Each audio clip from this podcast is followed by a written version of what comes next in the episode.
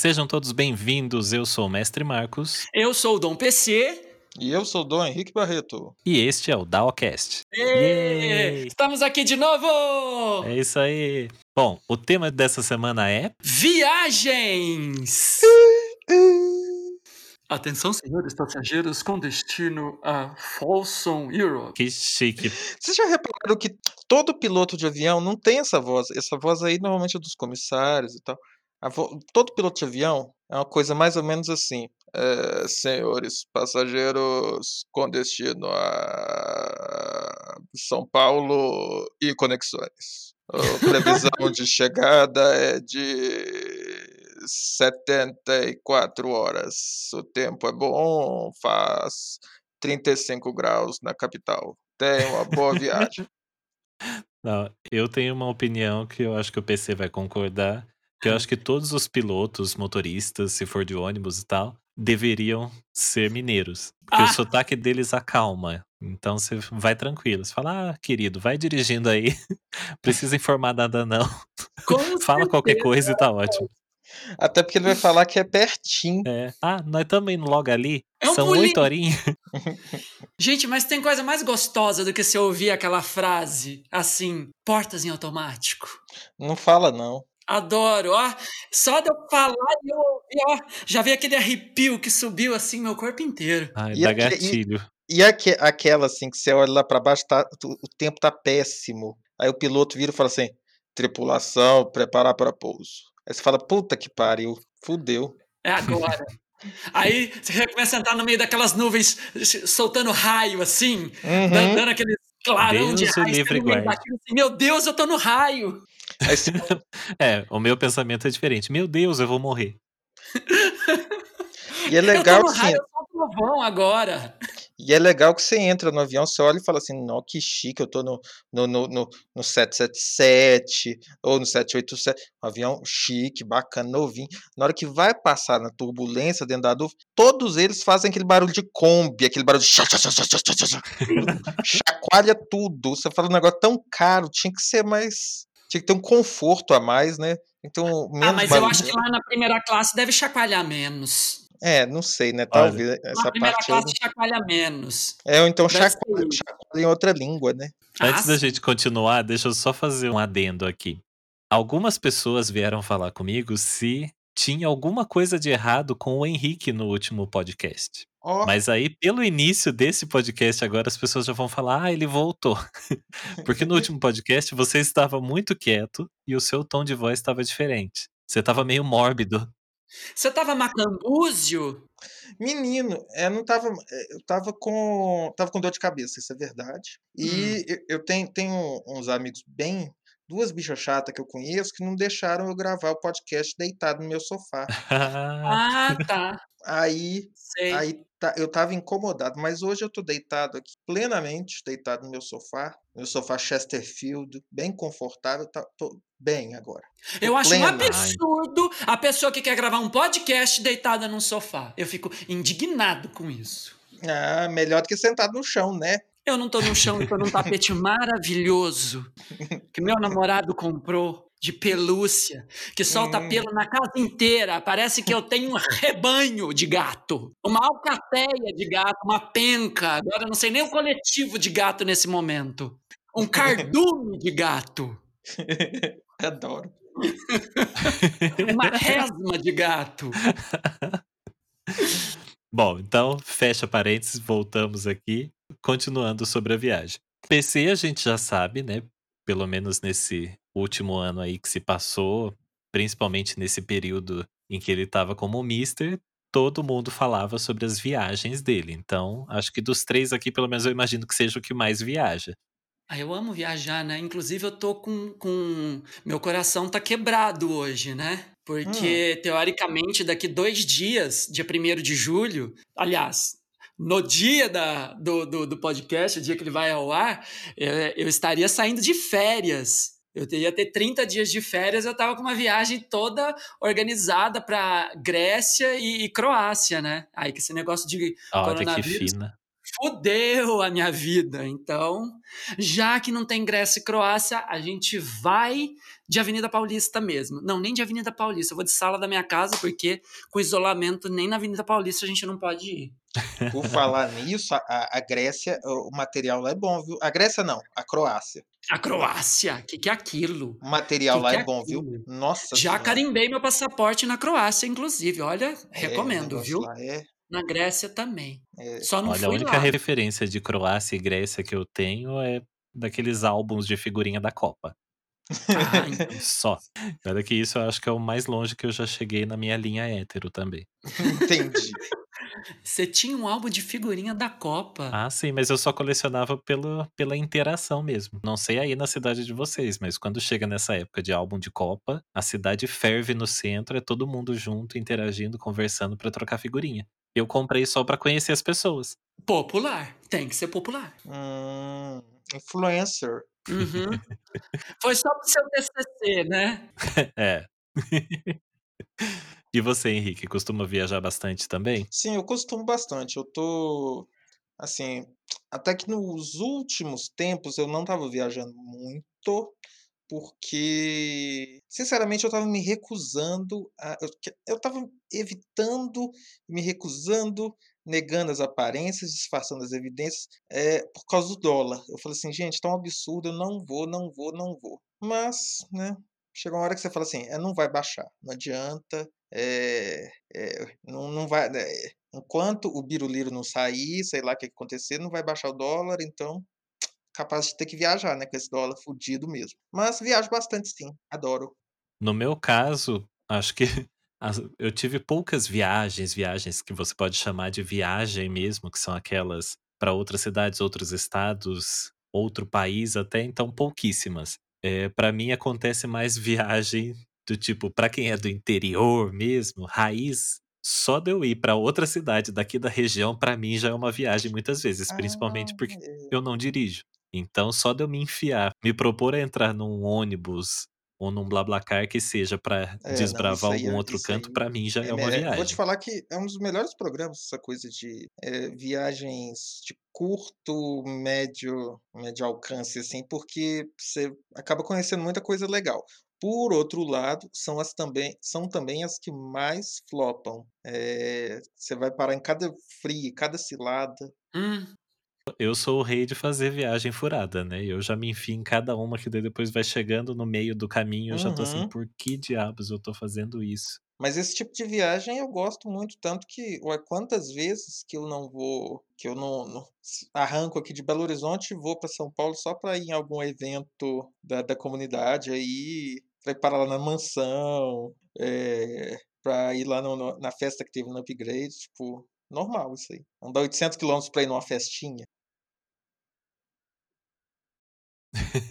É, vamos comentar mais sobre isso então. Ah. Primeiro vamos falar sobre esse trecho que eu acho que os três já têm conhecimento, São Paulo BH. Eu só fui uma vez, né? Eu fui convidado para ir na festa de, de aniversário do Pedro Switcher, na festa dele lá em BH. E vocês, obviamente, estavam lá também, mas foi minha primeira vez em BH. E eu fico triste porque realmente foi uma viagem muito curta. Eu tive que fazer praticamente um bate-volta. Foi. Eu Foi fui, rapidão, curti a né? festa e já tive que voltar no dia seguinte. aham. Acho que você ficou menos de 24 horas, não foi foi? Foi menos de 24 Você horas. Eu ficou fui, em Belo Horizonte. fui mesmo. praticamente presença VIP pra festa mesmo. Eu só apareci Foi. e voltei. Foi uma aparição tempo de- assim. Pá! Foi o tempo de fazer check-in e voltar. Foi. Exato. Mas é uma barzinho, viagem. Não foi? Você Sim, chegou a gente, foi direto pro barzinho, uma coisa assim? a, gente se, a gente se encontrou no barzinho um pouco depois de eu ter chego em, em Foi. BH. Eu ainda aproveitei e fiz o, o E- City Tour com vocês, que eu apresentei todos os pontos turísticos de Belo Horizonte.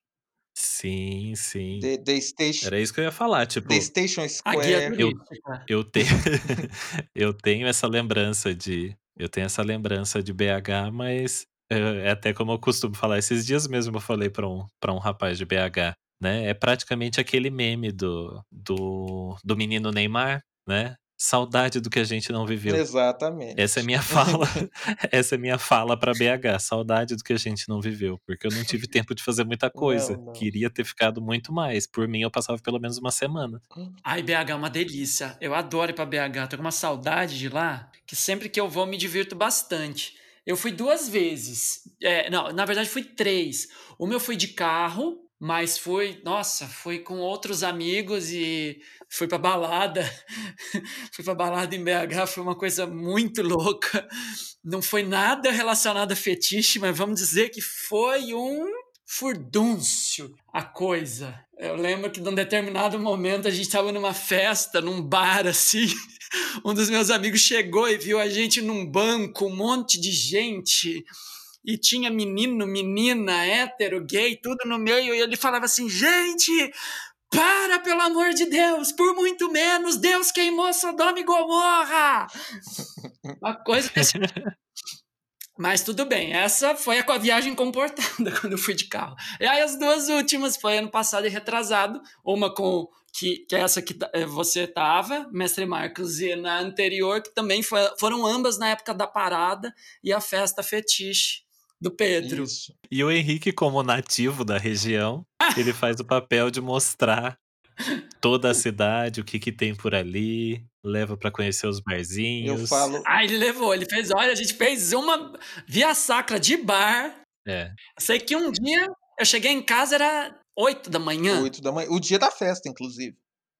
No dia da festa, que a gente foi para uma festa, saiu daquela festa, a festa fechou. Foi para outra festa, ficou até lá até fechar, aí saiu de lá e foi para uns barzinhos na rua. E a gente tudo de couro, né? Exatamente. Eu, adorei o City Tour na Scania. Ah, né? Porque aquele carro dele, ah. aquele carro é, é uma nave, né? É, é uma nave. Ai, meu Deus. A Siri é moradora do carro, né? Ela habita aquele, aquele carro de tão moderno que é. Ah, meu Deus.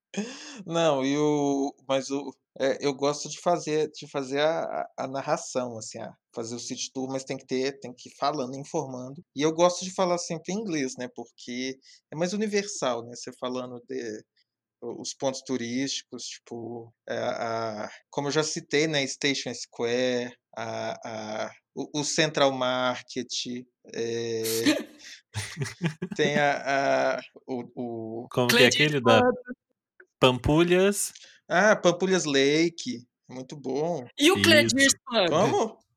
Cledir's Pub. Ah, Cledir's Pub. De, de, madrugada, depois das, de todas as baladas, a gente foi parar lá naquele bar chamado Big All. Big All. O nome do lugar é Tudão, né? Mas aí. Big All. Ai, maravilhoso, que tudo. Não, mas eu adorei essa viagem, tipo, por mais rápida que ela tenha sido, tipo, o momento na cidade foi muito curto, o passeio em si, é, se fosse, eu acho, numa outra circunstância, talvez entraria no lance furada, né? Como o Henrique falou, daquelas situações que normalmente você pensa, o que, que eu tô fazendo aqui? Por que, que eu tô indo? Mas eu lembro que eu fui, eu saí daqui de Taubaté, eu fui para São Paulo encontrar o Pedro, e eu fui com o Pedro de ônibus para BH. E interessante uhum. que ninguém sabia que você estava vindo. Sim, era surpresa. Eu duvidei, inclusive. Foi surpresa para mim que descobri um dia antes, na verdade, que eu tava indo. Então, era o meu último dia de férias e o Pedro me veio com essa, me chamou para ir pro, pro aniversário dele em BH. Aí falou: "Vem, vamos junto comigo então". Eu falei: "Ah, tô fazendo nada. último dia, quero conhecer BH". E o pior é que eu, realmente eu tinha prometido para ele, eu queria muito ir no, numa festa dele lá em, em BH. E há anos já ele me convidava. Eu falei, ok, vamos. Eu fui para São Paulo, encontrei ele em São Paulo e de São Paulo a gente foi juntos de ônibus para BH. E para quem não sabe, são pelo menos nove horas de ônibus. É, exatamente. Para você chegar, para você chegar em BH. Mas eu fui ao lado de uma pessoa que eu conheço muito bem, uma pessoa que eu adoro, e a gente se dá super bem. A gente foi conversando, a gente foi rindo. Não, o tempo voa. Foi, o tempo voa. E como eu falei também, o motorista né, da companhia que, que a gente pegou, um mineiro super simpático, ele começou a falar com a gente. Eu olhei pra cara do Pedro e falei: tá vendo? Esse é o tipo de motorista que acalma a gente pra uma viagem de nove horas. Aí a gente foi, nossa, foi super tranquilo. Cada parada que o ônibus fazia era uma festa. É que a... vamos, pra, vamos pro banheiro, vamos comer alguma coisa, vamos relaxar. Esse é o momento. E aí a gente fez essa viagem tranquilo. O Pedro depois chegou no momento, tirou o cochilo dele lá. Eu não segurei ele. E eu fui. Nossa, me sentindo aquele, aquele macaquinho do Madagascar, né? Aquele lemuri, né? Aquele olho arregalado, ah, olhando para tudo eu fui me sentindo, eu fui me sentindo aquele lembro, olhando para tudo. Eu falei, gente, eu nunca passei por esse caminho, nunca vim por essa estrada. então, assim, para mim era tudo muito novo. Eu queria absorver tudo aquilo ali. Ah, eu fui dormir depois quando eu retornei para Taubaté. Eu fiquei direto, basicamente. Deixa de ser mentiroso. Todo mundo sabe que você queria subir em cima do ônibus, pegar um, um pano assim e fazer a Priscila rainha do deserto. É, quem sabe. e quem não quer, né, Xuxa? e quem não quer. Não, mas foi. Essa viagem realmente foi uma loucura, né? Das loucuras que eu faço de vez em quando, de surgir nos lugares sem avisar as pessoas. Brotar no bailão. Mas foi muito bom. Nossa, aquela festa foi, foi muito bacana. Eu fiquei. Eu fiquei realmente direto. Cheguei, encontrei vocês no bar, depois voltei para casa do Pedro. A gente se vestiu, me besuntei todo no látex lá, uhum. fui pra uhum. festa. Fui pra festa, depois voltei, mal dormi. Eu tive, se eu não me engano, acho que duas horinhas só. Mas aí você já fica com aquele medo, tipo, ai, será que eu vou acordar a tempo? De perder. Tirei um cochilinho com todos os despertadores programados para levantar e já ir correr pra rodoviária porque eu tinha que voltar para Taubaté. Ah. Mas foi uma viagem maravilhosa, adoro. Até porque foi interessante porque eu pude conhecer várias pessoas do meio fetichista de BH que a gente só conhecia virtualmente. Então, para mim foi bom. Mas quero voltar. BH que me espere. Ai, não vejo a hora de poder voltar a BH também. Adoro, adoro o pessoal de lá. O pessoal de lá é muito, é muito bom. Tem uma pessoa lá que é maravilhosa. Daí, né, você quer dizer? Quem? Chama Henrique Barreto. I don't know her. I don't know her. Vou fazer a Mariah. É, e vocês têm lembrança de alguma viagem que vocês fizeram? Primeiro vamos tratar assim, nacionalmente. Viagens que vocês fizeram aqui dentro do Brasil que deram muito errado? Nossa! Nossa! Senhora! A última, inclusive. Senta que lá vem história. Conta. Eu só vou contar aqui porque eu sei que a pessoa que me hospedou nunca vai ouvir isso. que inclusive foi meu próprio pai. Tadinho. Ele fez tudo para me agradar, mas eu juro que eu fingi a Globo tinha que me contratar, porque eu fingi assim que eu tava amando o tempo todo e eu tava querendo assim morrer. Eu, eu, tava, eu surtei nessa viagem, eu tive aquele surto interno. Que você tá assim, um furacão por dentro e um sorriso sereno por fora. Eu postei foto no Face e no Insta que todo mundo falou assim: nossa, mas você postou umas fotos lindas, você na praia, não sei o que. Eu falei, então, mas eu tava tendo um surto psicótico nesse momento. Meu, eu fui, meu pai, alguns anos atrás, ele se aposentou e mudou pro Ceará. E eu já tenho um probleminha com o Ceará. Eu já fui uma vez para lá, fiquei uma semana e foi traumático. É, essa uma semana eu fui com a minha turma de faculdade, mas não me adaptei ao lugar, foi horrível. E eu lembro também que nessa viagem deu dois dias, né? Eu tava na faculdade, recém pós-adolescente, eu ligava chorando pra minha mãe, falou, eu quero ir embora desse lugar, pelo amor de Deus, me tira daqui, eu quero ir embora, eu quero ir embora. E aí, dessa vez, eu falei, ah, agora eu já tô velho, vou só pra ver meu pai, eu vou ficar na casa dele, tá tudo ótimo, faz tantos anos isso, ai, vamos, meu Deus, pra quê? Pra quê que eu fui fazer isso? Eu chego, primeiramente eu supunha que meu pai morava perto da praia, ele morava a 15 quilômetros da praia, Nossa. na beira de uma rodovia. A casa dele era do lado do comércio dele. E não tinha porra nenhuma. Não tinha nada no lugar. Era uma casa e um comércio, sem nada, um lugar horrível, seco, empoeirado e cheio de areia. Eu detesto areia. Eu já não sou muito de praia por causa disso. Mas vai, né? Você tá indo pra ver seu pai tudo. A casa dele não tinha televisão, Meu Deus. não tinha internet. Meu Deus. Ai, que pessoa desconstruída. Posso parar desprendida pra... de tudo. Posso parar por aqui já? Já deu para entender que não dá para sobreviver? Não, não, só não tem um adendo. Na sua primeira ida, você pediu socorro para sua mãe. Uhum. Na sua segunda ida, você pediu socorro para mim. Foi. Foi, verdade. Você acompanhou meu drama. Achando que eu tava adorando. Ai, meu Deus. Não. E dá-lhe a gente correr atrás de antecipar passagem, tentar achar passagem mais barata para trazer esse homem de volta. Não, gente, não deu. E aí, detalhe: não tinha nem chuveiro na casa. Meu Deus do céu. Não tinha chuveiro. E assim, tá bom que é calor, tá. Mas assim, água natural, porra, meu, não. Não precisa ser um hotel cinco estrelas, mas que seja três, pelo menos. Sendo três tá bom, eu vou ficar de boa.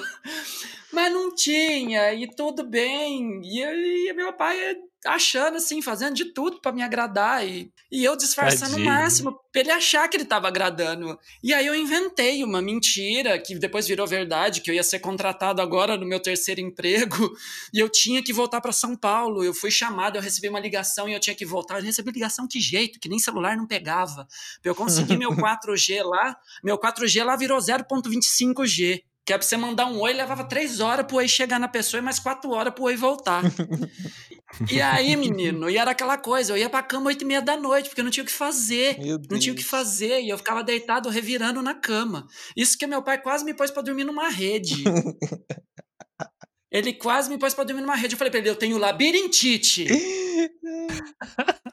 Eu tenho labirintite. E não é mentira, eu tenho mesmo. Eu tenho labirintite. Eu não posso nada que balança. Aí ele dormiu na rede. Falei, ah, não, vai ser a punição. Vai ser a punição. Ah, eu tô imaginando comigo. as caras que você não fez nesse lugar. Você tentando disfarçar, então, fingir costume. É, não, eu fazendo, fazendo simpático. E detalhe, eu fui para conhecer minha madrasta número 4, que é a atual esposa dele. Uma gracinha, uma fofa, uma queridíssima. Mas assim, né, não deu. Adorei ela, mas o lugar. Então, aquela coisa assim, é... Ah, aí foi todo aquele drama das passagens para voltar. A Azul querendo me cobrar dois mil reais, dois mil duzentos para remarcar uma passagem. E aí, na hora que procura aqui, procura ali, mestre Marcos me ajudando, de repente veio uma passagem Latam. Era para eu ficar 10 dias. Eu fui numa sexta, eu ia voltar na outra segunda. Apareceu uma passagem na Latam quarta-feira de madrugada, era 1.300. Eu falei, pago, pago, pago, eu pago, não tem problema. Se eu não tiver dinheiro, eu, eu faço qualquer coisa vendo meu corpo, mas eu pago essa passagem. Peguei a primeira passagem e vim embora na quarta. Meu Deus, eu me lembro de eu entrando no aeroporto. Eu cheguei assim, quase cinco horas antes do meu voo, para ter certeza que eu não ia perder. E eu grudei no portão de embarque. Eu falei, eu não saio daqui. Admite que Na você chegou eu... cinco horas antes, é que você tava fugindo da casa do seu pai. É, mas era. Eu tava mesmo. Porque começou a chover, eu falei, vai que chove, vai que atrasa, vai que adianta. Eu falei, ai, pai, me leva, porque eu menti o horário. Meu voo era uma da manhã. Eu falei que era dez e meia da noite, para ele me levar às sete horas, entendeu? Que eu já queria estar no aeroporto. Eu já queria vir embora, não podia ficar mais um minuto. Precavido. Menino, e aí eu vim embora pelo amor de Deus. Eu falei assim: ai, amo muito, obrigado, pai. Amo você, amei sua nova esposa, mas eu não vou mais aí. Se você quiser me ver, venha a São Paulo. Porque se depender de eu voltar mais uma vez na minha vida no Ceará, isso não vai acontecer. Eu até queria ver aquela pedra furadinha lá de Jericoacoara. Vai ficar para a próxima encarnação. Nesta Ceará já foi duas vezes, dois erros. Não tem mais Ceará. Já tá um risquinho no Ceará. Beijo para todo mundo do Ceará, nada pessoal, mas não deu química. É, não rolou. E foi assim que Tieta deixou Santana do Agreste. E foi assim. E eu chegando em São Paulo foi praticamente a volta de Tonha, né? Que na hora que eu cheguei em, em Guarulhos eu queria rolar no chão, eu queria beijar o chão. Voltei, olha quem voltou para ficar naquela música lá que cantava quando a Tonha voltava. Eu senti assim eu voltando para São Paulo, né? Eu lembro que eu queria fazer que nem o Papa. Eu desci no avião e falei, gente, eu vou beijar, eu vou beijar o chão de São Paulo, eu vou beijar esse chão, porque eu amo esse lugar, eu gosto desse concreto, eu gosto dessa, dessa poluição, eu gosto dessa gente louca, esse trânsito é, ensurdecedor, essa coisa horrorosa, cinzenta, fria. É disso que eu gosto na minha vida. Não me vem com praia, eu não quero paraíso. Deixa paraíso para quem precisa desestressar, porque eu não tô estressado. Eu quero estressar, inclusive. Ah, mas o pior que você falou sobre praia, de não gostar de praia, eu também tenho esse pavor de areia. Eu não suporto ir pra praia descalço. Só eu vou, falar uma coisa. Mesmo.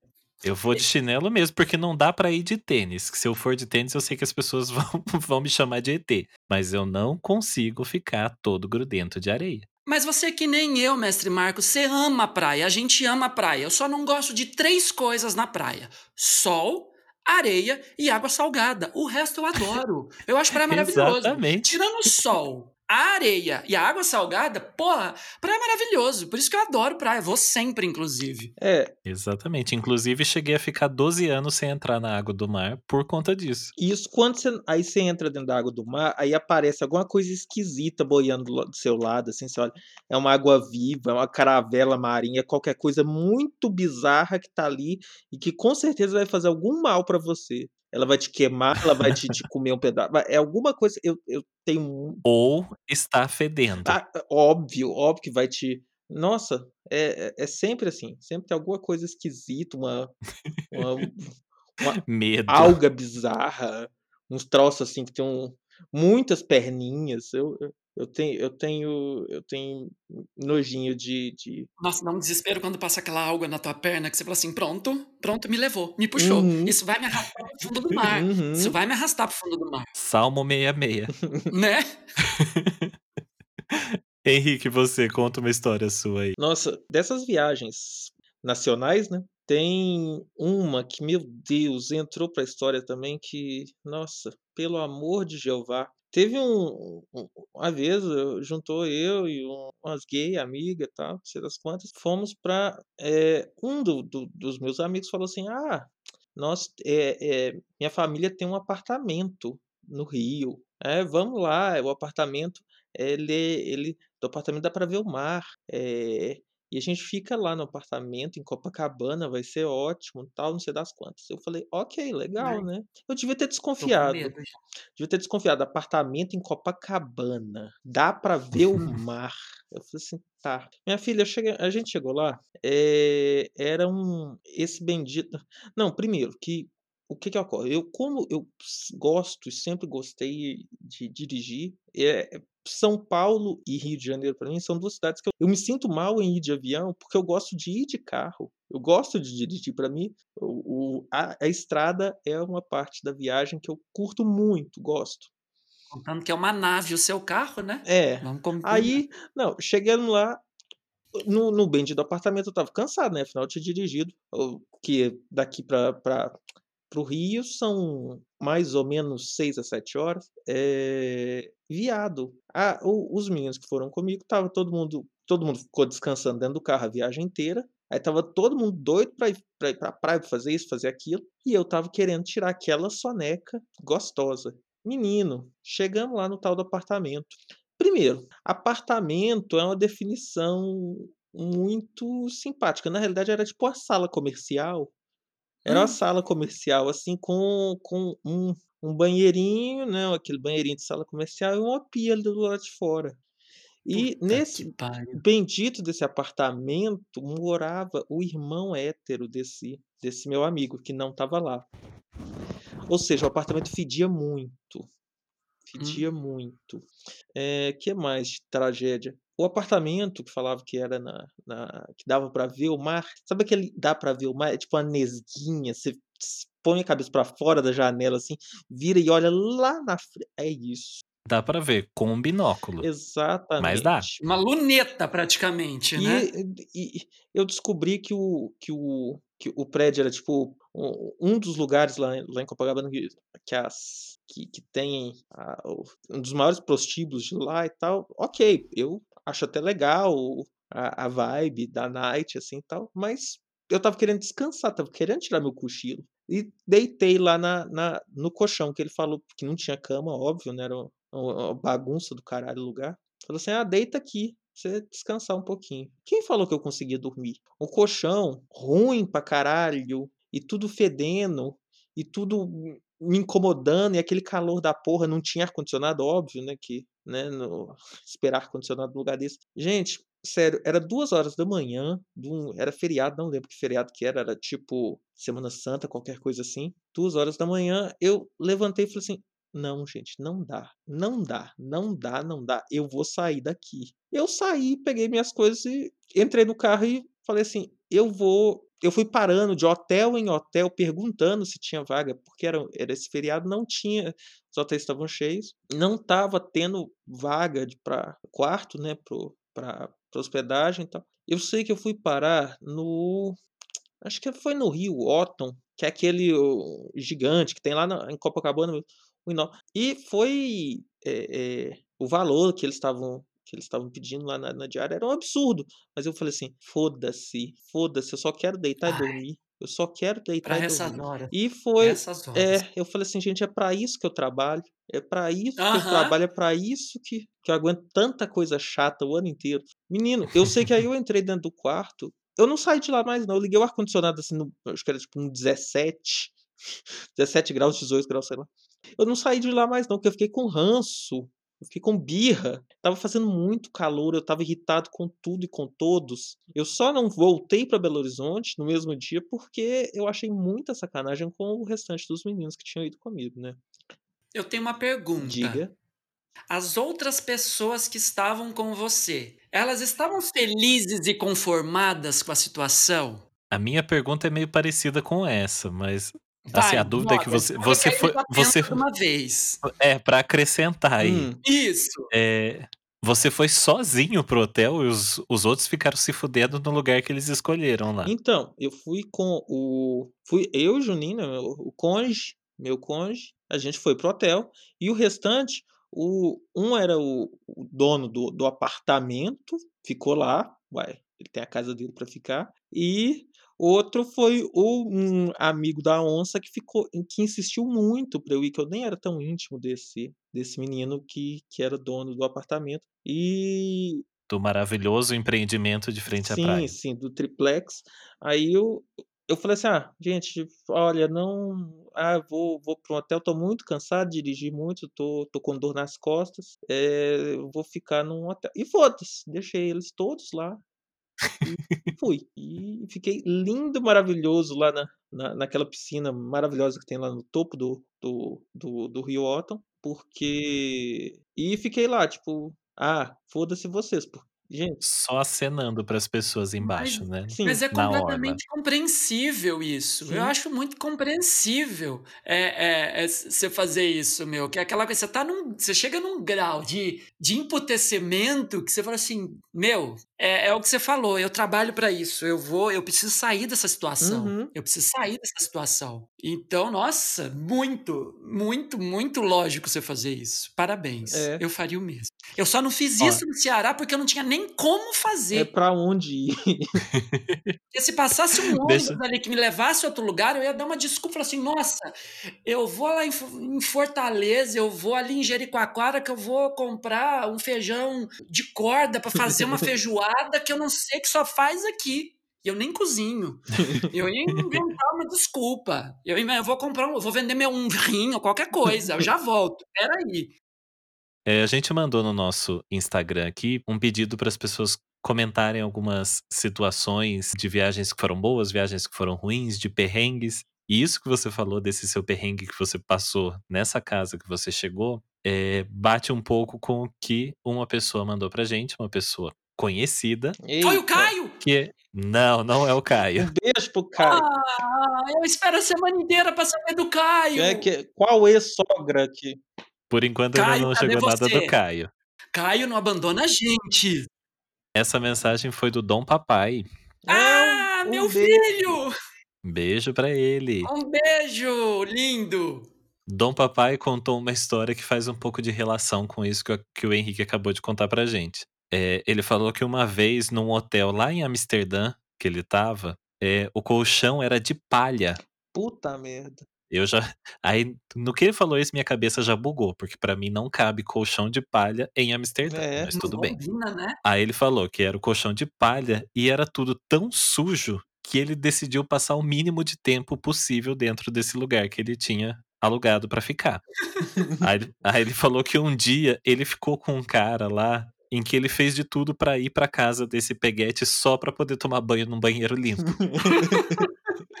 Faz sentido pensa na situação, porque assim, puxando um pouco daí, já lembrando, né, como o Henrique acabou de falar aí, a minha situação, acho, de um, uma viagem em que tudo estava ruim foi meio parecido. Eu também tive uma situação assim já, de eu viajar junto com os meus amigos, e aí a gente chega no lugar e eu já o meu toque de limpeza já começa a bater, eu já fico igual a Celinha do Toma Lá da Cá, uhum. pensando, puta merda, como que eu vou tomar banho nesse negócio? Os pisos tudo escuro, azulejo ah, tudo escuro, você não sabe se é barata, você não sabe se é mancha. Nossa. Eu penso, o que, que eu tô fazendo aqui? Como que eu vou tomar banho nesse lugar? Dá vontade de passar um pato purifique, né, minha filha? Aí você respira fundo, faz as contas com sua finança, pensa, eu estou indo para um outro hotel. É. E aí você sai dali, os outros que se virem, quem quiser ir junto vai, mas eu não vou ficar nesse lugar. Isso já aconteceu comigo também. Nossa, é muito Já bom. me enfiei num outro lugar porque quando eu olhei aquele banheiro do jeito que tava, naquela situação, eu falei: "Não, jamais. Sou pobre, mas sou limpinho. Né? Eu não vou ficar nesse lugar, não. Eu penso uma coisa, sabe? É uma coisa até polêmica. Hashtag, ó, ó, põe na tela aí, assim, ó, hashtag polêmica. Eu penso que se eu vou sair da minha casa, eu quero ir para um lugar, no mínimo, tão confortável quanto. Com, com certeza, com, tem que ser, né? Porque, gente, o povo topa viajar para cada mafuá, que eu falo assim, gente, que programa de índio.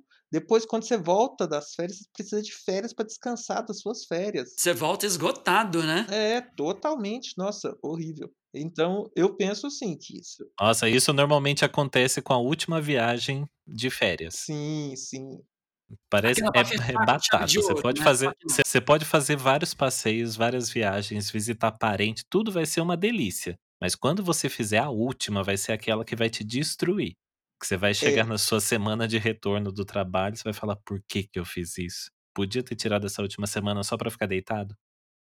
Devia ter ficado em casa assistindo o pica-pau de tarde na televisão, não tinha jeito. E, e inventou Adoro. Nossa, eu, eu me lembro de uma viagem que eu fiz com os meus amigos da minha cidade. Então pensa que isso tem nossa, faz 20 anos isso. Nossa. Eu ainda morava lá. Que nós fomos também para uma casa de um amigo em Ubatuba. Ah, e aqui perto. Ubatuba é quintal de Taubaté. Bom, só assim, não vou contar tudo. Para ter hum. ideia, a casa era maravilhosa. Uma casa, porque é a minha casa e eu tenho uma casa na praia e ela é tudo, e é uma casa que é uma coisa, é espaçosa, é pá, pá, pá. Ai, você vai que vai. A gente foi, nós alugamos uma van. Ai, isso é a maior mentira. Todo mundo que falar que, ah, eu tenho uma casa de praia que é maravilhosa, você né? já sabe que a pessoa tá mentindo. A única pessoa que tem casa de praia que é maravilhosa é o Silvio Santos. Acho Exatamente. que fora, fora isso, não tem ninguém que possa ter uma casa de praia maravilhosa. Porque olha. Alugamos uma van de 17 pessoas. Em Ubatuba também. Uhum.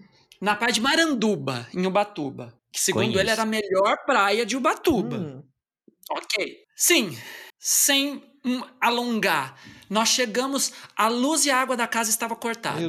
que maravilha. E não dava para ver a casa por causa do mato do jardim. E a rua da casa não era asfaltada. Bom, Toda esburacada. Romperam o lacre da água para a gente poder tomar banho. Nossa. Sobre a luz não houve solução. Quatro dias. Pensa na minha Caralho. cara. É, o problema é que assim, chega no momento, né? Até as pessoas mais difíceis de, de disfarçar, a gente mantém ali uma pose, né? A gente dá uma disfarçadinha, mas quatro dias fingindo que tá tudo bem, não dá. É, ué, ah, mas... Ah, não, mas é que agora eu sou assim. Naquela época eu não era. Naquela época, assim, na hora que eu cheguei, eu já amarrei a cara e comecei a xingar. Então naquela época eu já era bem assim, espontâneozão, tipo, foda-se, eu vou falar porque eu não sou obrigado. Hoje eu sorrio e acena, imagina, peraí, a gente pega uma enxada, a gente tira esse mato, vai ficar ótimo, vamos quebrar esse lacre, ah, é água fria, delícia, tá calor. Mas naquela época, mano, eu só não xinguei de santo. Eu só não xinguei de santo. Porque o resto eu xinguei. Eu xinguei. Os meninos foram fazer um passeio de caiaque. Eu da praia, eu, eu gritava, eu xingava, tomara que vocês caiaques afundem, e que não sei o quê, e tomara que vocês afundem esses caiaques no meio do caminho. Bom, deu para ver a ideia de como que eu era um pouco mais genioso naquela época. Mas a idade chega, a gente vai acalmando um pouco os ânimos.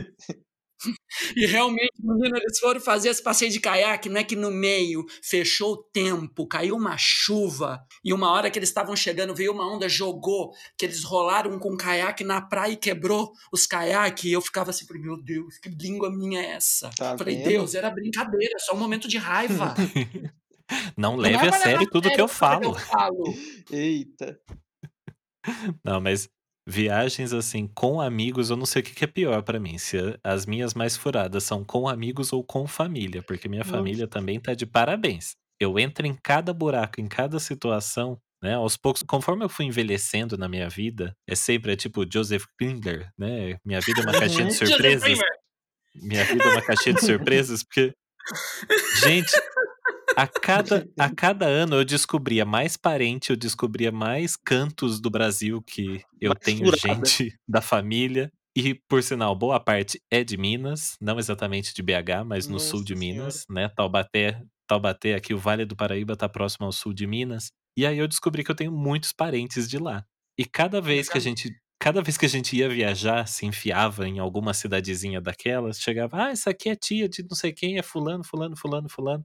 Gente, Que é o que, de fazendo? sétimo grau. O que que eu tô fazendo aqui nesse buraco? leva, Porque nessas Senhor, viagens, tipo assim, o mais próximo era assim, de carro, três horas dentro do carro pra chegar numa cidade em que mal pegava celular, né? Vamos pensar numa época, numa época aí que não existia nem WhatsApp ainda, a internet nem era o que é hoje. Mas assim, você se enfiar num canto que você não conhece as pessoas, que você não tem porra nenhuma pra fazer e que é tudo precário, eu pensava, gente, por que que eu vim? Podiam ter me deixado em casa. eu podia estar fazendo outra coisa. Eu sou uma presença tão desnecessária que É. Você chegar num lugar que tipo você tem que fingir que tá tudo bem, não tá tudo bem. e daí você fica depois você fica mal, não sei se vocês já passaram por situações assim de você chegar na casa de, de uma pessoa. Eu sou uma eu vim de uma família é, humilde, né, família simples e tal, com muita gente, tô acostumado com com simplicidade e tal. Mas imagina, você chegar num lugar e as pessoas, você entra, ah, os donos da casa já vêm servindo café, isso é uma coisa que eu adoro em Minas, né? Você entra na casa de um mineiro, tem sempre um café, tem sempre muita coisa pra você comer. Mas você imagina, você chega numa casa, você não tá aguentando mais comer nada, a pessoa serve tudo aquele monte de coisa em cima da mesa. Come, come! E você não aguenta mais e não pode fazer desfeita. Pode não. Aí você começa a se entupir de broa, se entope de pão, se entope de leite, se entope de queijo, Ai, que tanda. né? Come, Sim. come, come, come. Você fala, eu não queria estar comendo, não era pra eu estar aqui. Então, assim, minhas viagens pra Minas eu sempre voltava mais gordo mesmo. Padrão. Padrão não de tem como ir pra viagem. Minas e não voltar mais gordo, né? Não tem É. como, gente. Não, de viagem de família não tenho muito, muita referência, não. Não tenho muito. Não tinha esse costume de viajar em família. Não, não, não tem. Ah, por exemplo, ah, eu, minha mãe, ou eu, minha mãe, minha avó, alguma coisa assim, mas nada que passasse de, de 100 quilômetros, sabe? Então, para ir casa de parente ou no máximo na cidade do lado. Então, sempre era aquela. A gente sempre sabia para onde ia, sempre era para casa dos mesmos. Então, era uma alegria, era sempre gostoso, era sempre divertido. Tenho memórias maravilhosas de, de infância e adolescência desses momentos de viajar com a minha mãe, com a minha avó, que meus pais são separados desde que eu tinha três anos. Também viajei com meu pai, às vezes, eu- quando ele ia trabalho um pouquinho mais longe, ele me levava. Mas não nada de, de, de negativo, não. Sempre muito divertido. Minhas Não, referências como você- de família são boas. E como você falou, né, de, de Ubatuba, né? Eu até citei Ubatuba aqui, a gente diz que é, é quintal de Taubaté. É né? quintal. Quem é daqui do quem é daqui do Vale tá muito acostumado. Eu para mim, se alguém me fala praia, eu já ligo logo ao Ubatuba, porque a nossa é o acesso mais rápido. A gente chega daqui de Taubaté até Ubatuba, você consegue fazer em uma hora no máximo. Ah, é rapidão. Então, tipo, você Mas tá na praia muito rápido. Eu cresci, eu cresci indo pra praia. E Ah. uma, um outro passeio também, tipo, Taubaté, olha só como Taubaté tá super bem localizada. Uma hora da praia, menos de uma hora de Campos do Jordão, se você quiser ir passar frio, né? Que é uma coisa, aliás, abrindo um parênteses aqui, que ainda acho um absurdo, né? As pessoas falam, ah, vamos pra Campos do Jordão passar frio? Ainda É. não entra na minha cabeça esse tipo de situação, mas tudo bem. É, eu cresci indo para Campos do Jordão também, é sempre uma coisa padrão. E outra coisa que tá colado aqui em Taubaté, super perto, Aparecida do Norte. Ah. A cidade da Basílica de Nossa Senhora Aparecida. Eu que é o tipo de vou, viagem. Eu sempre vou com o padre na excursão. Tem gente que, tem gente que fala que nunca foi. Gente, se eu falar que eu vou pra Aparecida pelo menos umas três vezes no ano, tipo, pra mim é perto e é normal. Né? Eu cresci, eu sou de uma família católica, pra mim, tipo, meu pai só confessa em Aparecida. Então é aquela coisa, ah, tô precisando confessar, vamos pra Aparecida. Daí tira um final de semana, a gente vai um dia pra lá. E para mim, tipo, agora não mais, porque depois que a gente cresce e vê esse lance de distância e facilidade que você pode chegar em lugares assim, é super rápido, eu não considero viagem. Mas no passado, super era viagem. Principalmente que a gente tem ainda de recordação alguns álbuns e tal, e essas lembranças, Aparecida pra gente era viagem. A gente tinha excursão, a gente saía de ônibus para ir para Aparecida. E olha que é, tipo, é aqui do lado também, ó. De carro é você faz em 30, 40 minutos. É viagem, lógico que é. Eu ir da minha cidade para Ribeirão Preto, que é 35 quilômetros, porra, era uma viagem. Era uma Não. viagem para eu ir nas lojas americanas andar de escada rolante. Maravilha. Aqui em Taubaté eu tenho essa lembrança com a Pernambucanas. Era a única Nossa, loja, a única era... loja da cidade que tem escada rolante. E é a mesma até hoje. Olha aí. Escada rolante das lojas americanas de Ribeirão. Era para mim era a glória andar na então, e Aparecida, e Aparecida para mim era tipo a viagem mesmo, porque não sei se vocês já foram, mas tipo é toda aquela tem todo um, um roteiro de coisas para você fazer dentro da cidade, né? Então você visita Sim. a Basílica, você vai ver a Santa, vai ver a imagem, aí tem uma passarela para você ir até a Cidade Alta, aí tem a antiga capela, e aí tem um tipo um shopping com várias lojinhas para você comprar bugigangas e coisas. Essa é a parte que eu mais gosto, aliás, até hoje. Olha. Mas é uma viagem, porque, tipo, tem de tudo. Ah, e tinha naquela época ainda o lance de você levar comida e comer nos estacionamentos.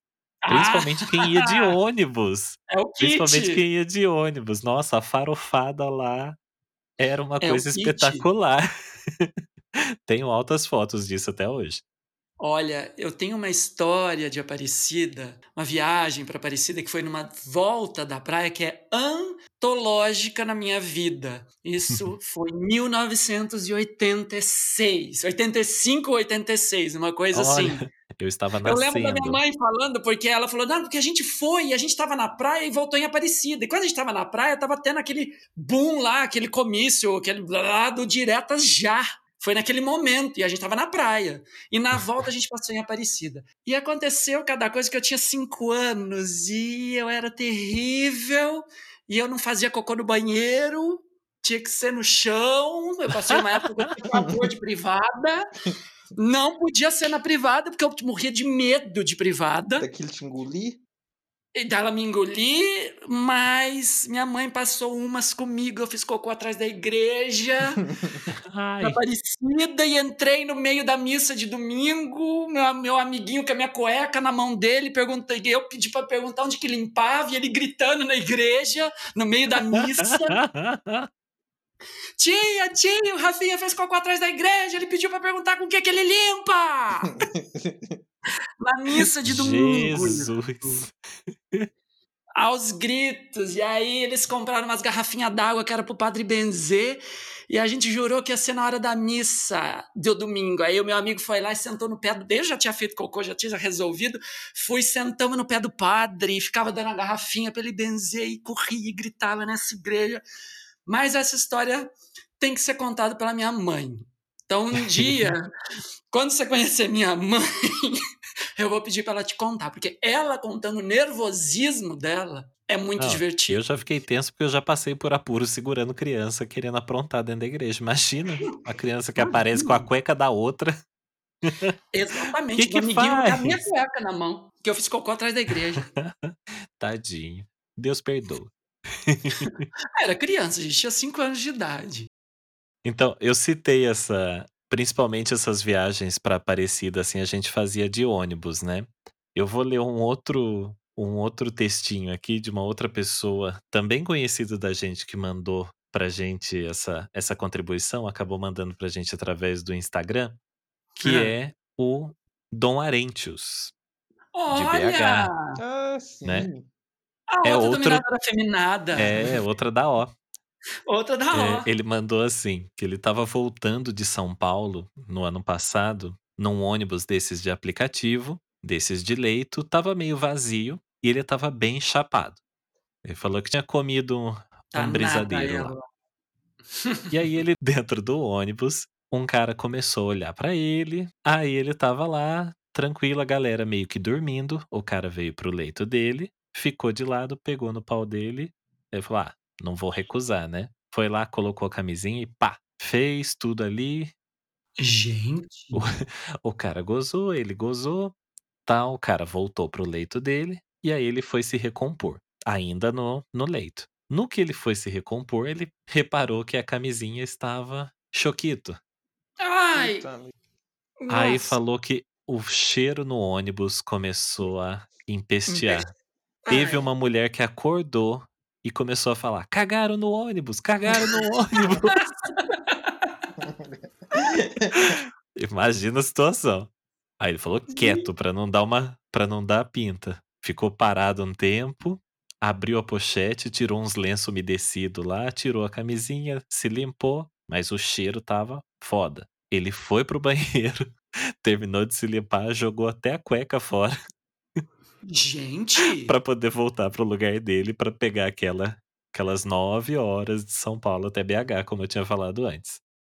Isso não foi um cheque, foi uma compra a crédito parcelada em 10 vezes. Nossa senhora. né? Aí ele falou que o pior, depois de ter passado tudo isso, o cara, o dono do Choquito, ainda queria repetir, fazer mais vezes durante a viagem. Pensa. Falou assim, ah, Gente. então pelo menos na parada faz uma chuca, a gente se fala depois, É. né? Pensa, isso, isso não é um perrengue. Ele saiu com um revendedor da Nestlé.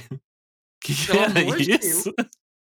Que desespero. Imagina no ônibus, em um lugar que você não tem assim uma pia de fácil acesso, um chuveiro de fácil acesso. Tô aqui sentindo a dor alheia, né? O que fazer? Onde enfiar a cara nesse momento, né? né? Finge que tá dormindo numa hora dessa. É, E finge, que, tudo finge que tá dormindo. E se limpa. Com certeza, pelo amor de Deus. Ai, eu já tô imaginando aquela, né, aquela piscina de Nutella. Bom, agora passando de viagem nacional para viagem internacional, Só um detalhe. vamos citar. Um ponto Fala. de uma nacional. Só para dizer, uma viagem nacional para mim que foi maravilhosa, que também foi pro, pro Nordeste, que foi quando eu fui para Recife visitar o mestre Breno Fourier, meu amigo. E, e aí eu fiquei no, no, no, no apartamento, na verdade, fiquei no estúdio dele, lá, lá, em, lá em Boa Viagem. Um querido me recebeu, eu e, e na época o, o meu namorado, nós ficamos lá hospedados e, e é o- completamente o oposto né, do, do Ceará, o Recife foi uma experiência maravilhosa em todos os sentidos, não só pela hospitalidade do Breno, que é um querido, e, e também do Luiz, do Luiz Montes, que estava lá também, ficou com a gente o tempo todo, outro amado meu. E porque é um- é, o Recife é um lugar maravilhoso me surpreendeu de todas as formas. Eu não esperava. Eu já tinha lido alguma coisa, mas quando eu vi a exuberância cultural daquele lugar, eu fiquei assim, passado. O Instituto Brenan, a oficina Brenan, as, as praias. Aí o Breno levou a gente para Carneiros, levou para Porto de Galinhas. Meu. Aí é completamente a minha é o oposto da minha experiência com, com o Ceará. É, é aquela viagem assim, fui e quero voltar, porque eu me apaixonei. Olinda, Olinda, eu só fiquei apaixonado por aquele lugar. E Ah, eu ainda então, quero muito ir pra lá também. Ah, sim, temos que ir. Temos que ir, ainda mais quando foi a É, inauguração aliás, do novo espaço dele. Isso, era isso que eu ia falar. A inauguração do novo espaço. Quero muito conhecer. Sim, aguardando aí ansiosamente a inauguração do novo espaço, o museu. E também porque sabemos que tem muitos subs que são de lá. Sim, bastante. E essa foi o meu oposto de foi aquela viagem nacional assim extremamente bem sucedida. Foram 10 dias lá maravilhosos que eu não queria vir embora. Eu não queria vir embora de, de Recife. Aliás, um beijo, Breno. Beijo, Breno. Muito, beijo, Breno. Saudades. Querido. Faz tempo que ele não vem para São Paulo. Né? Muita saudade. A, a, última vez que ele veio foi no concurso de Mr. Leather do ano passado, foi. né? Foi, foi em outubro. Foi no concurso, a última vez que eu vi também. Mas vamos, continue. Eu te interrompi porque eu precisava fazer esse adendo aí do, dos, dos roteiros nacionais. Só ainda tenho medo do Rio de Janeiro. Rio de Janeiro é um lugar que eu tenho medo. Na verdade, a gente só tem que passar pelo internacional, senão não dá tempo da gente falar um pouco de tudo, porque realmente né? tem vários nacionais que eu gostaria de falar ainda. Tipo a Bahia, que eu já fui, quero voltar. Ah. Nossa, a Teresina também, conheço algumas pessoas lá. É Nossa, é bem que... quente, é bem quente para lá, mas eu gostei bastante das pessoas que eu conheci. Então, talvez no futuro podemos fazer uma parte 2 para continuar falando sobre essas ah. viagens, algumas coisas mais específicas. Sim. Mas vamos falar agora então sobre as internacionais. Algum, vamos dar uma pincelada sobre essas algumas experiências marcantes de viagem para fora. Uhum. Henrique, começa você. Isso. Olha, eu vou te falar um, em alguns aspectos. Para mim, para mim assim, um, internacional, um dos melhores lugares, vamos dizer assim, normal, normal, vida normal, os melhores lugares que é, é, que mais que eu acho mais legal, mais divertido, com mais coisas para se fazer, obviamente, é Nova York. É um lugar que já fui algumas vezes e se deixasse eu ia todo ano porque a cidade não acaba e tal e tá e eu gosto de cidade, assim como pensei essa coisa de cidade, de, de, de, de, de balada, e dá três horas da manhã e tá todo mundo pulando do mesmo jeito. Eu adoro isso. Uma ocasião que eu fui, para mim assim, foi uma das que, eu, que eu mais me marcou, eu fiquei hospedado em um hotel ali na, na própria Times Square, que e o eu não lembro se eu tive um upgrade no quarto, um troço assim, que a, a mulher lá me deu um quarto que era eu tinha uma vista inteira da, da Times Square. Eu não dormia, porque eu, eu, chegava, eu deitava na minha cama e ficava assim, tipo, ah, babando naquilo, tipo. É.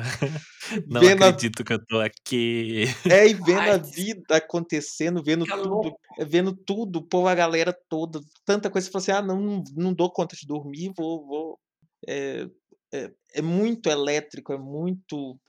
É, e você tá ali naquele e, momento. E você tá ali, exatamente. É muito e legal. você tá ali. E aí você tem que fazer 500 fotos. E você acha que todas as fotos são, cada uma, super individuais. Na hora que você vai ver, são todas iguais. Uhum. Mas aí você tem que fazer. Eu, eu, eu, lembro que antes de eu viajar, de eu começar a fazer viagem internacional, a minha madrinha falou para mim: todos os lugares que você for, tire foto. E, se possível, tire uma foto de você lá. Porque um dia, talvez, na sua mente, você vai se questionar se realmente você esteve nesse lugar ou se você sonhou. E isso é verdade. Porque tem lugares que às vezes eu falo assim: não, eu não fui, eu sonhei ou eu vi. Aí eu procuro a foto e falo assim: caralho, olha eu lá. É. Não, eu tava lá mesmo. A gente fica em dúvida, né? Você fala assim: peraí, eu estive nesse lugar, é, é, é meio estranho. Porque você deseja tanto aquilo, você sonha tanto com aquilo, uhum, né? Você Antes já viu... de ir, que aí você fala assim, será que foi um dos meus sonhos? Será que isso aconteceu? Esses lugares que são muito turísticos ou muito famosos, você já viu tanto em tantos filmes e tanta, eh, tantos documentários, tanta é. coisa, que você fica assim, peraí, eu fui ou eu vi isso pela televisão, ou eu li alguma coisa na internet? Exatamente esse sentimento. Uhum. Acontece muito. Para mim, Nova York é um lugar que mora no meu coração nesse aspecto. É, no aspecto assim de do, um dos lugares do, das cidades eu para mim eu gosto mesmo de cidade cidade é uma coisa que eu acho lindo e, e é, minha minha vibe é cidade. Uma das cidades que eu acho mais lindas que você chega e fica tipo fala assim não é isso não tem jeito de existir é Londres pelo aspecto de que você de ser tudo absurdamente organizado ser absurdamente limpo, absurdamente. É o tipo de lugar que você realmente bate aquela sensação de estou em outro mundo. Tipo, Exato. isso é bem longe da minha realidade. Exato. Imponente, um lugar imponente também, exato, né? Exato, exato. Você chega e fala assim, porra, peraí, tem alguma coisa muito errada. Cadê que não tem nada depredado, não tem, não tem papel no chão, não tem... Isso é muito bizarro. A gente, e isso é uma coisa que não acontece, por exemplo, Paris. Paris tem sujeira. É, Nova York, o metrô de Nova York é, é imundo. É. É. Paris dá essa pequena decepçãozinha, né? Uhum. Paris, tem uma decepçãozinha com Paris. É, é sujinho. É, agora, Londres, você fica assim, porra, peraí, tem uma coisa errada. Tem alguma coisa muito errada. É aquele lugar. As pessoas andam na rua, elas estão andando na rua, se vivendo na rua. Tá todo mundo tão bem vestido, todo mundo tão bonito. Não, e um povo lindo. é um povo lindo. Eu olhava no metrô, aquele povo falava, gente, isso aqui é um metrô. O que, que esse povo lindo, maravilhoso, bem vestido tá fazendo aqui? Como é, assim? Isso é. eu, tô, eu tô no metrô? Como assim? Eu achava que é. eu tava num, num, desfile da São Paulo Fashion Week é. no é metrô. Incômodo, incômodo assim, de, de, de, diferente. Você se sente muito deslocado. E isso eu Sim. senti lá. É, para mim, então, assim, são essas duas metrópoles para mim estão nessa são os meus lugares. Então, para mim nessa visão que você teve de sentir que tá num lugar realmente diferente, gostar do lugar, é, eu faço muito essa relação com o lugar para onde eu fui. Né? Eu, como algumas pessoas sabem, não sou tão viajado assim, né? Para fora, eu comecei a fazer é, viagem internacional agora ano passado, que eu tive a oportunidade. E na verdade, assim, entre os meus planos, em que tudo, tudo estava fluindo para que nesse ano passado, agora, no final do ano passado, eu queria enfim fazer minha primeira viagem. Eu ia para os Estados Unidos, eu ia para Orlando. Meu sonho sempre foi conhecer a Disney e tava tudo organizado. Não, eu vou, eu vou, eu vou. E no fim, minha vida levou um chacoalhão, algumas coisas aconteceram e no momento eu sou o Mr. Rubber Brasil. uhum. E no meio dessa loucura toda, eu tinha que representar o Brasil no MIR, né? Mr. International Rubber, uhum. que é lá em Chicago. E aí os planos mudaram todos. Não, peraí, não vou poder gastar esse dinheiro para ir para Disney, eu tenho que ir representar o Brasil nesse concurso. Falei, ok, vamos para lá. E aí, estando em Chicago, né, estado de Illinois, nos Estados Unidos, foi um choque para mim disso que você falou, de você chegar e ver, gente, que lugar diferente de onde eu sou, de onde eu venho. Nada a ver, Não né? tem nada a ver. Eu tava com medo, tinha momento até isso, eu falei bastante para as pessoas aqui quando elas perguntavam: "E aí, como que é o povo lá?" Eu falava, gente, lá as pessoas são tão educadas, e também já isso foi um choque para mim, porque normalmente falam que americano é tudo mal educado, mas quando normalmente falam isso, a pessoa tá falando de Nova York, tá falando de Orlando mesmo, são lugares com um fluxo de gente muito grande, em que Sim. toda a vida é muito rápido. Chicago, as pessoas levam uma vida muito mais de boa, muito mais good vibes, tá todo mundo muito tranquilo, todo mundo vive bem, todo mundo tá vivendo tranquilo ali. Então não tem aquela correria no dia a dia, as pessoas têm, um, têm uma velocidade diferente. E aí eu cheguei lá e vi essas pessoas extremamente educadas, pessoas que pedem licença e que pedem desculpa por estar na sua frente, no seu caminho, mas tipo assim, 5 metros de distância de você, vindo na sua direção, elas já pedem desculpa. Uhum. Por estar cruzando o seu caminho. E sendo que aqui no Brasil as pessoas trombam com você, quase te derrubam e mesmo assim não pede desculpa. Se e aí quando eu cheguei na sua frente, aí que elas passam. Isso. e aí quando eu cheguei lá e passei a vivenciar isso, eu falei, gente, não é possível. Eles estão sendo cínicos, isso aí é ironia. Eu acho que eles queriam que eu pedisse desculpa, eles estão tentando dar um toque em mim. tá muito errado isso, não é possível. Como que eles são tão educados assim? E aí eu fui conversando com o pessoal, conversei bastante com os taxistas de lá e tal, e eles me falaram que realmente o pessoal de Chicago é muito assim, muito tranquilo, tem uma educação muito boa. Um deles até falou que ele saiu de uma outra cidade para ir para Chicago justamente porque ele gosta desse clima, dessa forma de lidar com as pessoas e tal. Eu falei, gente, que lugar maravilhoso. Eu fiquei oito dias lá, mas por mim eu passava um mês. Então, assim, foi um lugar realmente maravilhoso. Para mim, foi incrível. Adorei as pessoas, adorei o lugar. Aquele tipo de viagem que você quer, tipo, ah, eu quero mais, quero mais. O que mais tem para eu conhecer aqui? Eu não vejo a hora de voltar, poder voltar lá, porque eu quero ver muito mais. Tem lugares incríveis naquele lugar. Sim, hum. sim. Você sabe que Chicago é a cidade da punk, a levada da breca. Sim! Sim! Adoro! Maravilhoso. Nossa, assisti Não, todos. Adoro. Aliás, tipo, né, lembrando, vira e mexe eu abro meu meu álbum de fotos no celular, de todas as fotos que eu tirei lá nessa viagem. E, e uma das coisas que eu tirei, isso eu não vou dizer que é a primeira foto exatamente em Chicago, mas tipo a primeira foto do bairro, né, do lugar lá onde eu fiquei, é, é das casinhas. Estilo do, da punk, a levada da breca, estilo. Sim, de, de os filmes, os filmes clássicos que, que são ambientados nos Estados Unidos, eles sempre mostram casinhas nesse estilo, uma coisa bem, bem bairros, né? Tipo, subúrbio. Gente, eu achei sim, aquilo sim. o máximo. E eu fui no período um pouco depois do Halloween, então ainda tinham muitas casas todas enfeitadas com no tema de Halloween. Nossa, eu achei aquilo incrível. Ah. Eu fiquei bobo de ver tudo aquilo lá. Exato. É interessante isso, né? Você vai para alguns lugares que você nunca foi, mas como você, a gente tem é, essa cultura de massa que vem do, dos Estados Unidos, principalmente, é, a gente tem, tem contato com isso desde sempre. Então você chega e fala assim: ah, é aqui que eu queria vir. Sim. Ou aqui que eu, ou isso que eu sempre vi na televisão.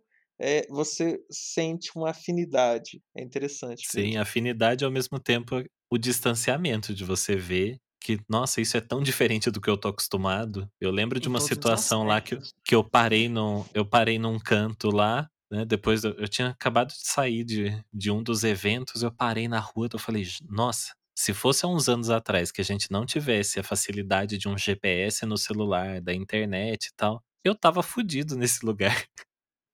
Lá a cidade toda é toda simétrica, são quarteirões quadradinhos, tudo retinho. Toda a cidade foi reconstruída, né, por conta daquele uhum. incidente que teve no passado lá, de incêndio e tudo mais. Sim. É, a cidade é toda padrão, então, assim, os prédios uhum. são parecidos, as casas são parecidas, então você anda, anda quarteirão e parece que você tá no mesmo lugar. Uhum. Eu olhei padrão. aquilo ali, começou a me bater um desespero, né? Momento Celinha de novo. eu pensei, meu Deus, olha o gatilho aqui. Eu vou me perder nesse lugar. Como que eu faço para me achar depois? Já aconteceu fato semelhante comigo no Tava no, acho que no Brooklyn, acho que foi no Brooklyn, no Williamsburg, é um lugar assim. E eu tava sozinho de noite e bêbado. E o metrô hum. já tinha fechado. Nossa, foi horroroso. Mas no fim das contas deu tudo certo, que o que eu queria. Bêbado tem essas ideias idiotas. Eu, eu queria atravessar a ponte do Brooklyn a pé de noite. Ai. Eu consegui e foi lindo. Ela quer fazer a, Miranda da Sex and the City. Aham, uhum. e foi lindo, nossa. E quando você tá bêbado, fica tudo tão mais colorido. Mais brilhante, mais reluzente. As luzes sim. passam de uma forma tão poética. Né? Sim, sim. O metrô canta no trilho. Uhum. Ai, maravilhoso. Ai, Mas também fiquei meio perdido e tal. É horrível. É, essa parte foi horrível. Depois foi ótimo. Minha primeira viagem internacional grande assim foi Estados Unidos, embora não seja Estados Unidos não é meu meu preferido assim, mas lógico, né? Não tem como não citar a Disney. Quando da primeira vez que eu fui, eu tinha o meu melhor amigo estava morando nos Estados Unidos, eu fui visitar e aí falei, não, eu quero ir para Disney. Então, da casa dele já comprei voo, comprei os ingressos, fui. E aquela o que eu, meu registro desse momento é aquela emoção de entrar no Magic Kingdom e da porta uhum. você vê o castelo da Cinderela lá no fundo. Uhum. Menino, eu falava assim, eu já volto para ver o resto, mas eu lembro que da porta até lá eu fui chorando, chorando, chorando, chorando, assim. Eu não vi o que tinha do lado, eu não via se tinha gente, eu não via nada. Eu só fui no choro até eu chegar no Castelo da Cinderela e encostar nele. Eu falei assim, pus a mão no Castelo da Cinderela. Eu falei, caralho, ele existe eu tô pegando nele. Ai, Pronto. momento Celinha de novo. Eu sempre Não. falei, uma prima minha que é doida por Disney também, eu falo, gente, o dia que eu tiver a oportunidade, que eu pisar lá, eu sei que eu vou passar 24 horas chorando. Não, e foi. E foi no choro puro. Depois eu voltei e aí fui vendo tudo que tinha no caminho, as atrações. Na hora que eu vi o Castelo da Cinderela, tipo assim, o mundo sumiu. Era eu e o castelo. E aquela, e aquela rua que eu tinha que percorrer. E é, você poderia me achar porque tinha um rastro de lágrima, de tanto que eu chorava pra ver esse castelo. Não, isso para mim, eu tenho certeza que vai ser tão forte para mim que eu não sei se você lembra, mas quando eu tava lá em Chicago e consegui entrar numa da a primeira loja da Disney que eu vi lá, quando eu tirei as fotos mostrando os ursinhos do a pelúcia do Jack e da Sally do Fantástico Mundo de, de Jack, que eu mandei para as pessoas, todo mundo falou: Meu Deus, olha a sua cara de felicidade. Tipo, meu sorriso deu a volta na cabeça. É muito mágico. Então, então, eu imagino como que vai ser quando eu chegar lá, porque olha, se numa loja eu já, já surtei, imagina pessoalmente. É, é muito mágico. E aí, a, o meu. Mas, lógico, Disney sempre é um sonho, mas o meu sonho do sonho era Paris. Era Paris, sempre foi. Eu falo de Paris desde o fim da minha adolescência e eu fazia lavagem cerebral na cabeça dos meus amigos falando de Paris. E aí finalmente chegou o dia de, de eu ir para Paris, né? Eu, aí a minha primeira viagem para a Europa tinha Paris. Foi. Eu fiz com o meu ex, ex, ex, ex. Aí. é, três ex para trás. Aí nós fizemos um roteiro: foi é, Amsterdã, Londres, Barcelona e Paris. Aí eu falei assim: eu vou deixar Paris por último, porque eu idealizava tanto Paris que eu falei assim: eu acho que se eu ver Paris primeiro, acho que o resto perde a perde graça. A graça. Uhum. E não uhum. foi, menino. Eu comecei por Amsterdã. Eita. E eu me apaixonei por Amsterdã. Amsterdã, Amsterdã é também. Mesmo depois de tudo que eu viajei, Amsterdã é a minha número um, é aquele lugar que eu falo assim, isso aqui é minha pátria espiritual. Tanto que uhum. eu já fui três vezes para Amsterdã e eu falo assim, esse lugar é mágico, esse lugar é tudo, é o, é o meu número um, sempre será Amsterdã.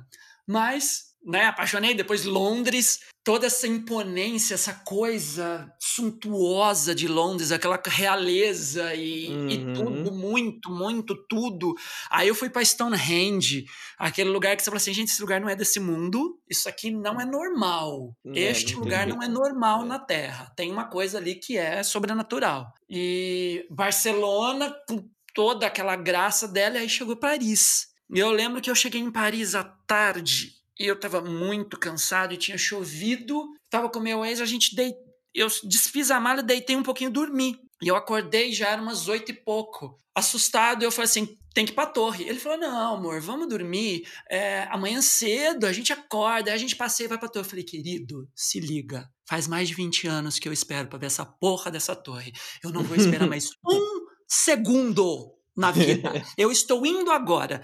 Não é que eu estou te convidando para ir comigo. Eu estou dizendo que eu estou indo. Se você quiser vir, segue. Que eu não vou esperar nem você se trocar. Tô saindo, beijo. E fui, peguei o metrô e fui. Na hora que eu vi a torre, já cheguei bem naquela hora que ela acendia inteira. Então, uhum. Então, assim, foi um orgasmo na minha vida na hora que eu vi a Torre Eiffel. Aí foi 500 fotos. Eu falei assim: eu tô aqui, vamos lá encostar na torre Deixa eu ver se ela é real, se não é um sonho, uma coisa assim. E aí foram a, todo aquele momento mágico, né?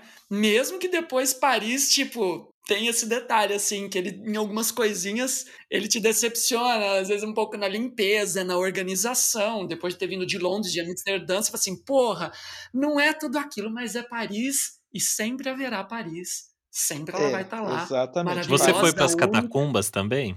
Foi nas catacumbas, lógico que eu fui. Imagina, ainda mais eu. Você acha Paris... que eu ia deixar de ver os cadáveres?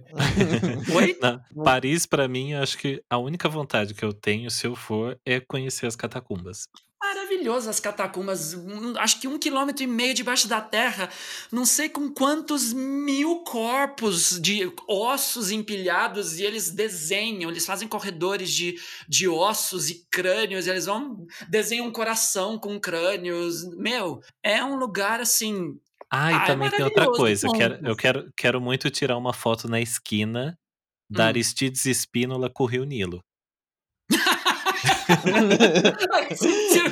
Maravilhoso. É um lugar que você não pode deixar de ir, né? Sim, tem porque tem, é, ali vende uma bata maravilhosa. Toda trabalhada, que você não acha em nenhum lugar desse mundo. Não acha. Não acha. Não tem no Brasil, só na Aristides Espíndola com Nilo. É... Exatamente. Mas assim, essa viagem, que foi a primeira assim da Europa, ela foi mágica nesse sentido de eu conhecer quatro lugares impactantes e que eu me apaixonei. Mas a viagem que mais mexeu comigo, que você fala assim, tá, paixão da tua vida é Amsterdã, mas em termos de conjunto de viagem, qual é a tua viagem inesquecível? É a de 2015. Essa ela me marca, ela é a minha melhor memória E olha que eu só tenho memórias boas de viagem. Não tenho perrengue de viagem dessas da Europa, não tenho perrengue assim, coisa que me marca no sentido negativo, mas em termos de positiva, a segunda, que foi a que eu fiz aquele eixo: Bruxelas, Berlim, Praga, Viena, Bratislava e Budapeste. E lógico, terminei uma noitezinha em Amsterdã. E foi quando eu fui para uhum. Folsom, primeira vez que eu fui para Folsom. Então essa viagem para mim ela tem todo um significado, não só turístico, mas fetichista também. Então foi a viagem assim que marcou a, a, a minha vida, é a mais marcante. Todas as. Ah, eu quero muito poder viajar para a Europa, mas principalmente na época que eu possa conhecer a Folsom também. Ah, Acho é... que é o, um dos sonhos de todo fetichista. Com certeza. Conhecer. Folsom, Folsom Berlim é, é, é uma coisa assim. É, Só quem viveu sabe, né, Gabi? Só quem viveu sabe, né, Gabi? É, é isso, porque é, é aquele momento de todos os seus. É que nem você materializar Paris, Londres, que nem o Henrique tá falando, é aquela materialização de todo o seu sonho fetichista. Aquilo que você vê em foto tá ali na tua frente. E é palpável. Uhum. E como é palpável. E é receptivo e é receptivo e te recebe de braços e coisas abertas e de todas as formas abertas possíveis. Eles te recebem e te englobam assim, fala vem, vem que a gente ama o Brasil. E eu falo assim, vem porque a gente ama vocês também. Uhum. E é bem isso. Então, eu acho que Folsom, para quem é fetichista, para quem curte couro, para quem curte látex, para quem curte tudo isso relacionado, eu acho que é um destino imperdível. É maravilhoso mesmo. Quero muito fazer e acho que seria o máximo também se um dia a gente conseguisse fazer tipo uma excursão do pessoal daqui do Brasil para ir para Folsom. Pensa que loucura? Menino, menino, nem fala, ia ser uma meu Deus, eu não sei nem o que, que ia ser. Aquela ponta nunca mais será a mesma. Né? É, Imagina é um a gangue chegando, né? Imagina, que delícia! Nossa, um sonho. Seria ah lá, um sonho. Ah lá, mesmo. zona, ah lá, ah lá, ah lá. Brasileiro, ah, filho da puta. Ah lá, zona, ah lá, o Brasil tá é. tá ali, gente, ó. Ah lá, aquele é o Brasil, aquele barulho todo é só o Brasil. Aquele é, povo, povo rindo alto, derrubando cerveja no chão. Nossa. Passando vergonha. Passando ah, mas... vergonha. Ah, mas é isso que a gente faz, né? A gente dá né? coisa, mas a gente passa cada vergonha também. Né? É a gente mostra. Desde 1500 mostrando para o mundo como é que se passa vergonha. Ah, a gente não pode ver uma vergonha que a gente quer passar, né? Não tem Quer sem passar. É, faz parte. E é isso que é, que é a graça do brasileiro. É isso que encanta o mundo. E é isso que eles falam. Eles falam assim: Meu, tava falando esse dia de coronavírus. O cara falou assim para mim: Mas por que, que você tá falando tirando, fazendo piada de coronavírus. O que, que você está falando desse jeito que o Estado até o país? Eu falei, querido, porque nós somos assim. Nós somos assim. A gente lida dessa forma com o é problema. É assim que a gente sobrevive. É assim que a gente sobrevive. Isso aqui é uma crise desde 1500. Isso aqui é uma pandemia desde 1500. Essa é mais é uma. É uma piada desde 1500. É uma piada desde 1500. Essa é mais uma que a gente está passando. E a gente vai passar o quê? Rindo. Que é o que a gente sabe fazer, né?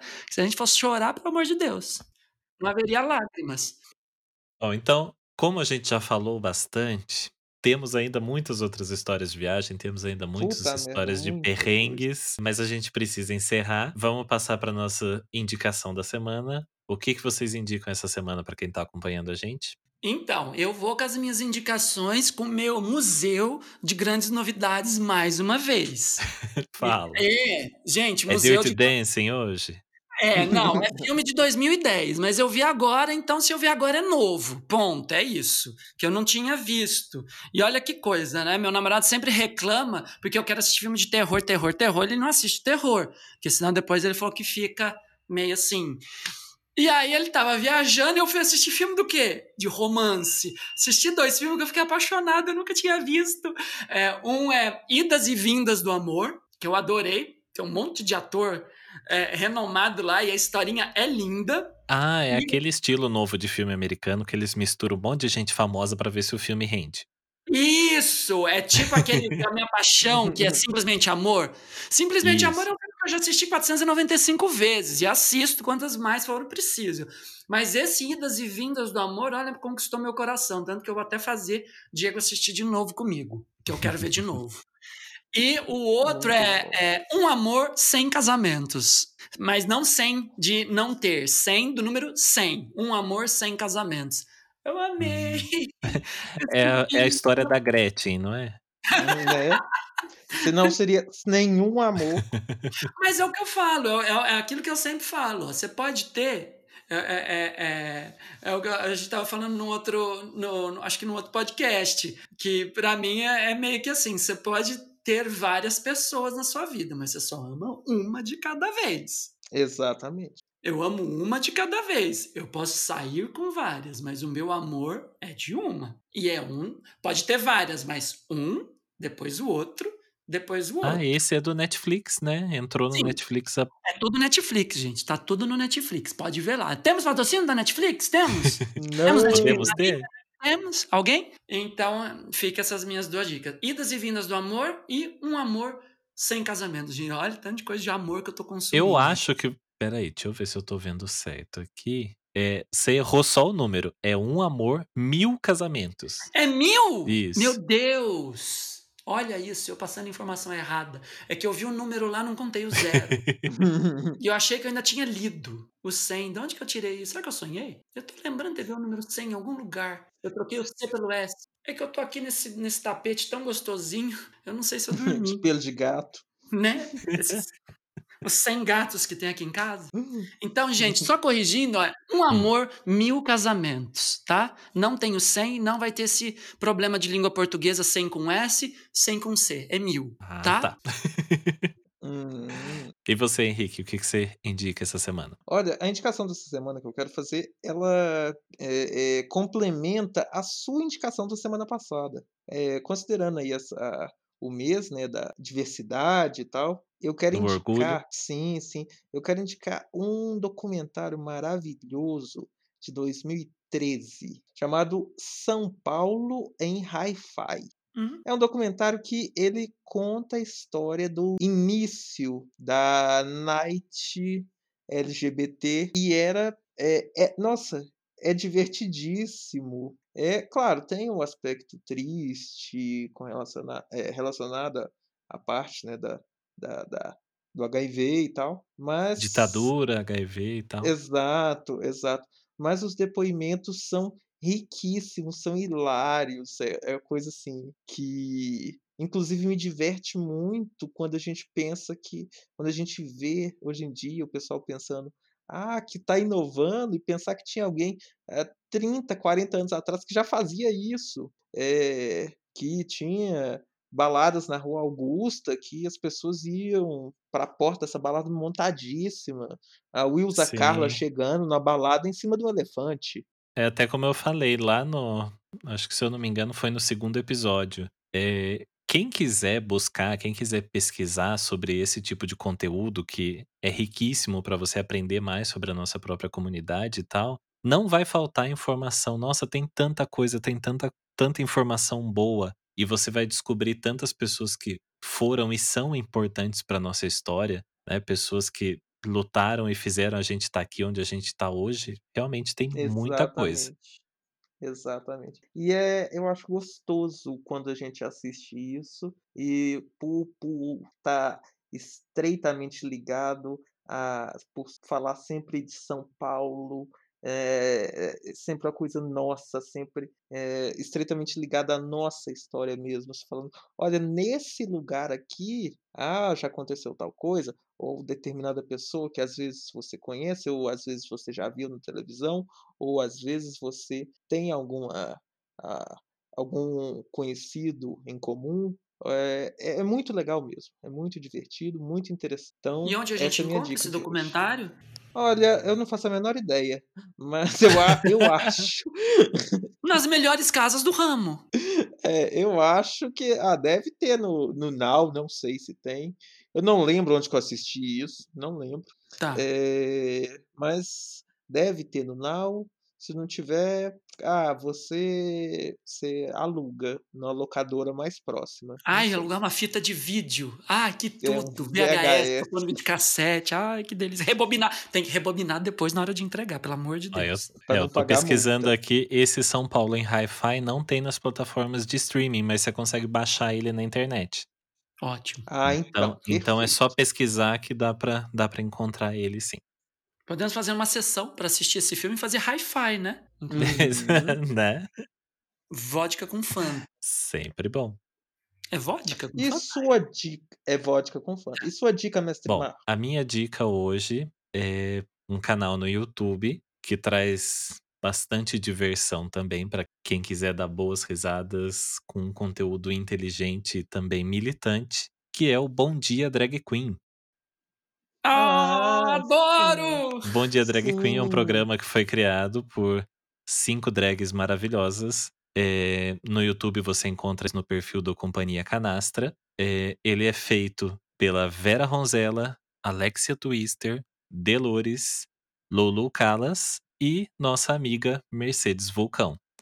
Todas Um maravilhosas beijo, e Mercedes. Vulcão, nossa amada. Sim, nossa amiga beijo, que- maravilhosa, incrível. maravilhosa sempre, sempre, sempre. E então, quem não conhece, vai lá, dá o seu biscoito, dá o seu view. É um trabalho maravilhoso. Lá você vai conhecer um pouco mais dessas cinco drags. Depois vocês podem pesquisar perfil individual delas, tanto no YouTube quanto também na- no Instagram. Fazem um trabalho maravilhoso. Elas têm crescido bastante. Estão realmente mostrando o poder, o poder das drags brasileiras, né? Sim. Então, elas têm muito. Têm um brilho próprio, elas têm um conteúdo interessante para poder mostrar ali. E esse programa que elas fazem é super divertido. Elas falam, assim como a gente, elas falam de vários temas e sempre com muito humor. E dá para você dar muita risada com elas. Então, bom dia, Drag Queen. E Maravilhoso. bom dia, Drag Queen. E agora, se você está ouvindo a gente, independente de qualquer horário, bom dia, boa tarde, boa noite. A gente fica por aqui. A gente se vê novamente na semana que vem. E acompanha a gente nas nossas redes sociais, principalmente no arroba Daocast, que é o nosso Instagram. Entra lá, que é por lá que a gente vai comunicar sobre o tema da próxima semana, pedir para vocês interagirem, como a gente fez essa semana, a gente recebeu os recadinhos por lá. Segue a gente lá e acompanha também a gente nas nossas redes pessoais. O meu, arroba Mestre Marcos. O meu, arroba Mr. Leather Brasil 2018. E o meu, arroba Dom Henrique Barreto. É isso aí. A gente se vê na semana que vem. Tchau, Tchau, tchau. tchau. Beijo!